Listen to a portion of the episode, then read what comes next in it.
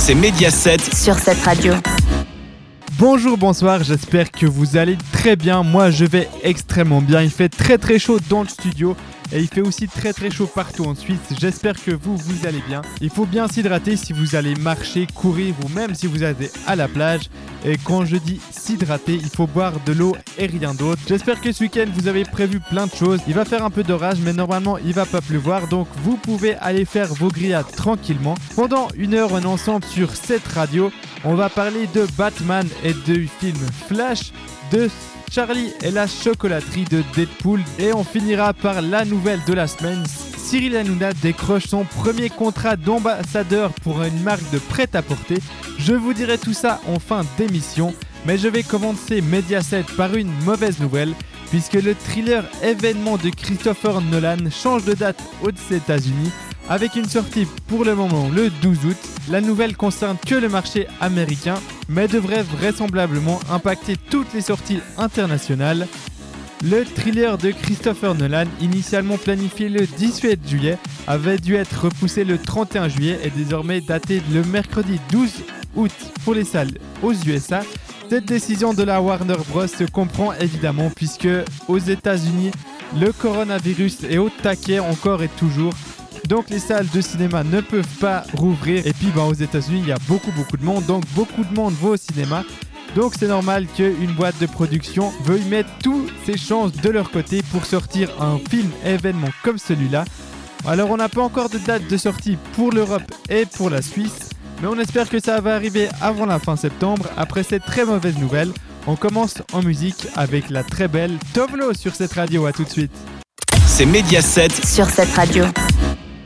On l'a appris cette semaine, il se pourrait que Michael Keaton reprenne son costume du Chevalier Noir pour donner une dimension encore plus grande au DCU. Annoncé depuis 2014, le film autour du super-héros Flash commence enfin à prendre forme, alors que le personnage incarné par Ezra Miller fera son retour à la sortie de la Snyder Cut sur HBO Max en 2021 les détails s'accumulent de plus en plus autour du film sur l'homme le plus rapide du monde, prévu lui en juin 2022. Après les rumeurs à propos de l'apparition du cyborg, Michael Keaton pourrait également reprendre le rôle de Batman qu'il avait eu pendant les deux films de Tim Burton. L'apparition pourrait influencer sur le DCU tout entier, puisque à la base le scénario de The Flash devait s'inspirer du Flashpoint dans cette histoire déjà adaptée en film d'animation et dans la saison 3 de The Flash, le super-héros retourne dans le passé empêcher le meurtre de sa mère, un événement qui change le futur et qui voit éclater une guerre entre les Amazones et les Atlantes, mais aussi un Superman emprisonné par le gouvernement américain pour mener des expériences pas très catholiques, mais surtout un Batman obscur et meurtrier qui s'avère être Thomas Wayne, le père de Bruce Wayne. S'il va s'inspirer des comics, le réalisateur a annoncé que son film serait une version différente du Flashpoint, remanié à sa façon. L'arrivée du Batman de Michael Keaton constituerait un sacré bouleversement, un sacré bouleversement par rapport à l'histoire originale. En plus d'être dans une autre temporalité avec Thomas Wayne, Barry Allen se retrouverait donc dans une autre réalité où le Bruce Wayne de Keaton existerait encore. Ainsi, The Flash pourrait ouvrir les portes du multiverse au DCU. Il faut savoir que le multiverse est très important au sein du DC Universe. Il existe une multitude de terres habitables. C'est leur façon d'expliquer pourquoi il y a autant d'héros dans les comics. L'univers de chez DC pourrait donc mettre au point son propre multiverse où le Flash d'Ezra Miller se retrouve sur une Terre, tandis que le Batman de Michael Keaton serait sur une autre avec sa propre version de Flash. Cela permettrait même à la Warner d'expliquer l'existence des différentes versions de Batman, Superman ou du Joker, voire de les relier entre eux, pendant que le Batman de Ben Affleck serait avec le Flash d'Ezra Miller, celui de Michael Keaton se retrouverait dans une autre réalité tandis que celle de Robert Pattinson serait dans une réalité différente, tout comme celle de Christian Bale. Tout ça, c'est vrai que ça donne un peu mal à la tête et surtout, on se pose la question est-ce qu'il faut vraiment expliquer que ce sont juste des films avec des acteurs différents avec aucun lien entre eux, c'est une question qu'on peut se poser. Dites-moi ce que vous en pensez et tout de suite, on s'écoute Andy McSheen sur cette radio. À tout de suite. toute l'actu média de cette radio avec Mediaset.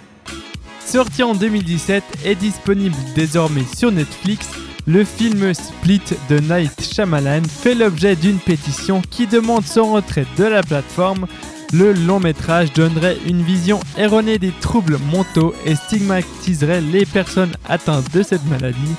Le thriller américain avait été un succès au box-office, récoltant plus de 278 millions de dollars de recettes. S'inspirant d'une histoire vraie, Split fait le portrait d'un jeune américain incarné par James McAvoy qui souffre d'un trouble dissociatif de l'identité et tente de vivre avec ses 24 personnalités, rien que ça. Une histoire qui ne fait pas l'unanimité auprès du grand public, qui se réveille trois ans après.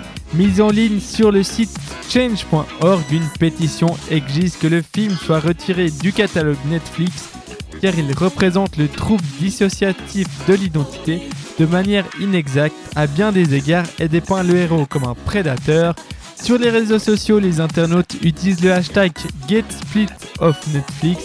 D'autres s'insurgent contre cette demande de retrait et dénoncent plutôt la censure. La pétition comptabilise 1400 signatures. Pour l'heure, Netflix n'a pas encore réagi officiellement à ces accusations. Et pour rappel, la semaine passée, je vous avais dit que le film Autant porte le vent avait été retiré provisoirement de la plateforme HBO Max. Et eh bien cette semaine, le classique du cinéma a été remis en ligne, avec cette fois deux vidéos pour remettre dans le contexte de l'époque. Après toutes ces questions un peu délicates sur la censure, on va s'écouter du très bon son avec Kaigo et Ritora. A tout de suite. TV, radio, cinéma, web. Mediaset sur cette radio. Depuis que la saga de l'infinité a enfin pris fin avec Avenger Endgame, les fans de Marvel attendent de voir les prochains films qui vont constituer la phase 4 et celle-ci débutera avec le film consacré enfin sur Black Widow. Mais ce que les fans de Marvel attendent le plus, c'est l'arrivée des X-Men au sein de l'univers cinématographique.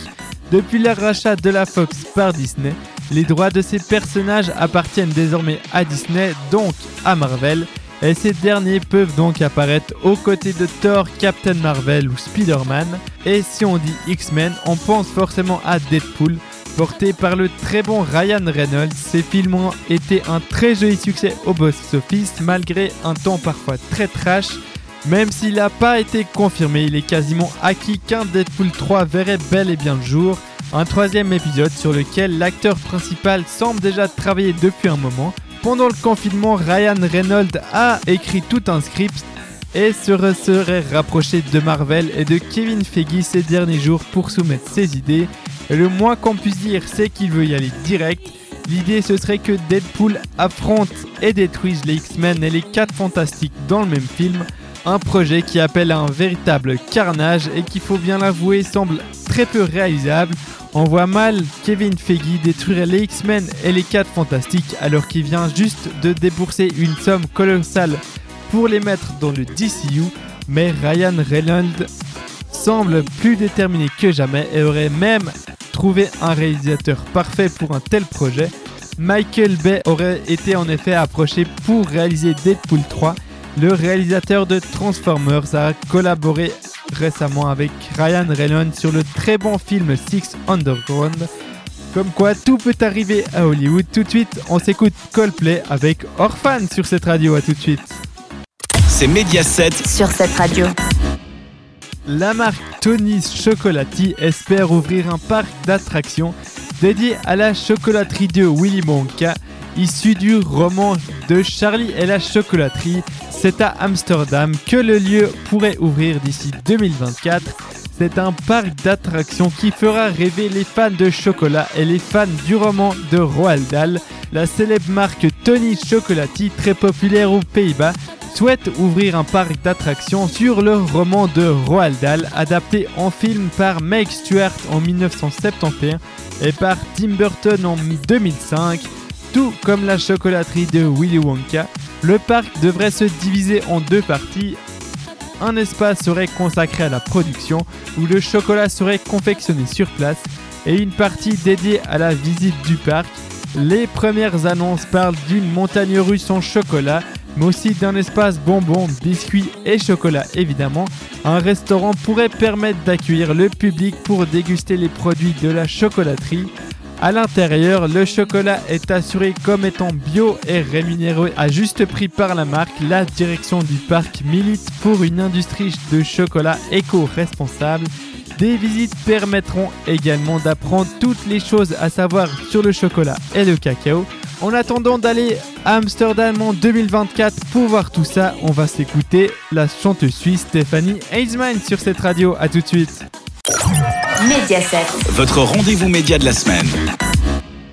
Dans l'après-midi du 23 juin, l'animateur star de C8, Cyril Hanouna, s'est révélé dans un rôle qu'on ne lui connaissait pas. Il semblerait, à en croire son shooting pour la marque de prêt-à-porter Projet X, qu'il soit devenu l'ambassadeur d'une nouvelle collection. Pas forcément très à l'aise en tant que mannequin, le principal intéressé a tout de même été choisi pour représenter la marque. Si pour le moment Cyril Hanouna n'a pas expliqué le pourquoi du comment de cette collaboration, c'est sûr que l'animateur ne va pas tarder à tout révéler sur Instagram ou même dans Touche pas à mon poste. Et justement, on pourra le retrouver l'année prochaine sur C8 avec Touche pas à mon poste. Et nous, on va se dire au revoir juste après Sia. À tout de suite. C'est Mediaset. Sur cette radio. Voilà Mediaset, c'est fini pour cette semaine, mais ne vous inquiétez pas, on se retrouve la semaine prochaine entre 20h et 21h pour la dernière émission de la saison. Et oui, c'est déjà la fin de la saison, après ce sera les vacances. J'espère que vous allez passer un très bon week-end, j'espère aussi que vous allez passer une très bonne semaine. On se retrouve vendredi prochain en forme, au taquet pour parler encore plus d'actu médias, de ciné, de radio et de télé. Passez un très beau week-end, n'oubliez pas, protégez-vous et on se retrouve la semaine prochaine. Bye bye TV, radio, cinéma, web. Mediaset sur cette radio.